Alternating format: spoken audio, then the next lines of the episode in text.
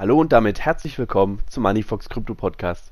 Heute am Mittwoch, den 19. April, sprechen wir über Bitpanda. Diese starten ein Produkt zum Hebeltrading. Ebenso sprechen wir über Ethereum.fi und zu guter Letzt sprechen wir über SEC-Chef Gary Gensler.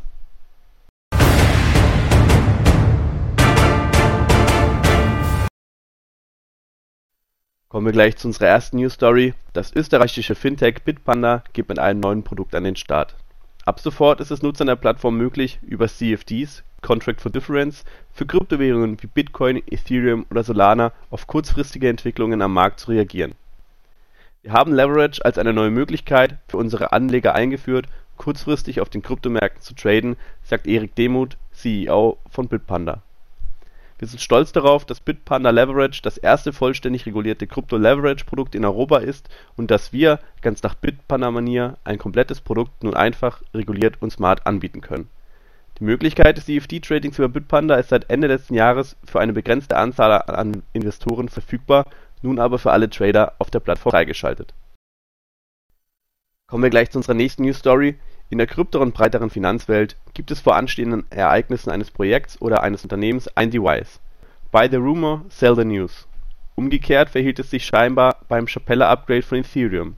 Die Furcht um Millionen frei werdender Ethereum drückte vorab den Kurs. Als die Krypto-Community jedoch den reibungslosen Ablauf des Upgrades ohne unheilvolle Konsequenzen vernahm, zog der Ethereum-Kurs stark an. Mit Ethereum stiegen auch die Token der Staking-Projekte wie Lido Finance oder Rocket Pool Einzahlungen in deren Staking-Plattform blieben indes aber verhältnismäßig stabil und verzeichnen seither nur wenig Zuwachs. Anders ist es bei Ether.fi, dessen Total Value Locked um mehr als 30 Prozent anstieg, wie Daten aus Dune Analytics zeigen. Wie auch Lido und Rocket Pool ist Ether.fi ein liquides Staking-Protokoll auf Ethereum. Nutzer können dort Ether einzahlen und erhalten Staking Rewards. Da ihre Token aber währenddessen unzugänglich sind bekommen Sie im Gegenzug einen Token, der als Pfandmarke fungiert.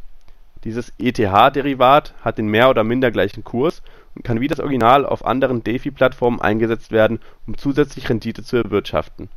Ethereum-Nutzer umgehen somit Opportunitätskosten. Das Problem dabei ist, dass Nutzer diese Drittanbieter nicht selbst auf der Chain staken, sondern ihre Token an Validatoren delegieren. Damit geben sie auch die Schlüssel zu ihren Ether ab und der Kryptosektor ist es nie leid, immer wieder aufs Neue zu predigen: Not your keys, not your crypto. Ether.fi aber verspricht seinen Nutzern, die Dezentralität und Souveränität aufrechtzuerhalten. Nutzer geben ihren Schlüssel beim Staken über Ether.fi nicht auf und behalten daher jederzeit die Kontrolle über ihre Token. Kommen wir gleich zu unserer letzten News Story.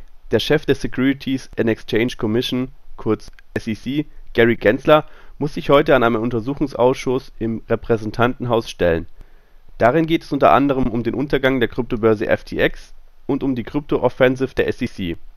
Ein erstes Dokument mit Genslers Aussagen veröffentlichte der Ausschuss vor wenigen Minuten.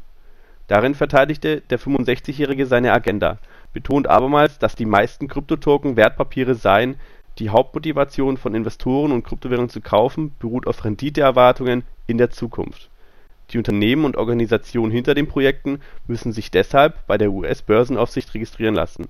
Dabei spiele die Dezentralität der Plattform keine Rolle. Gensler verteidigte auch den jüngsten DeFi-Vorstoß der SEC. Es ist das Gesetz und keine Wahlmöglichkeit. Sich als DeFi-Plattform zu bezeichnen, ist keine Ausrede, um sich über die Wertpapiergesetze hinwegzusetzen. Genslers Vorstoß erhielt im Vorfeld vor allem von republikanischer Seite Gegenwind Manche forderten gar Reformen in den Verwaltungsstrukturen der US-Behörde. Das war's mit den heutigen News. Ich wünsche euch einen schönen Tag